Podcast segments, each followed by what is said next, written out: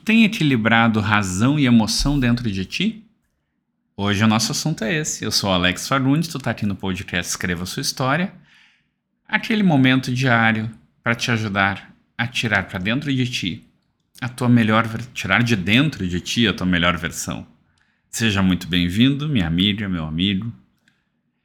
E vamos lá. Tu tem equilibrado razão e emoção? Ou tu se esconde da emoção dentro da razão? Ou tu esquece completamente da razão e fica só na emoção? Já que ontem foi Natal, quer dizer, ontem foi dia 24, hoje é Natal propriamente dito, mas a ceia normalmente é no dia 24. É, então, já que hoje é Natal, mudando, né? Tu tem equilibrado a razão e a emoção?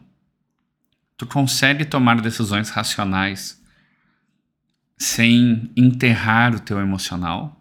Sem virar um, um ser humano desconectado das tuas emoções? Tu consegue tomar decisões emocionais levando em conta a tua razão e permitindo que a tua razão equilibre? Porque sempre que a gente está num lado ou no outro, a gente se perde.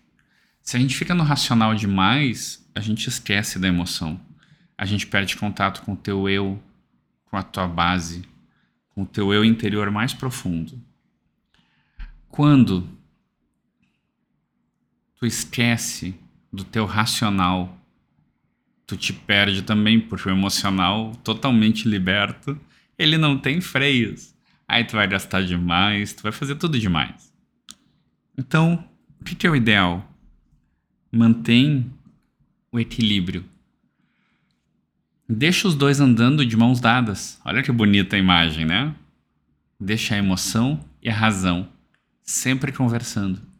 Não renega um, porque sempre que tu renega um deles, ele acaba se vingando. tá certo? Então tá, um excelente dia para ti hoje e até amanhã.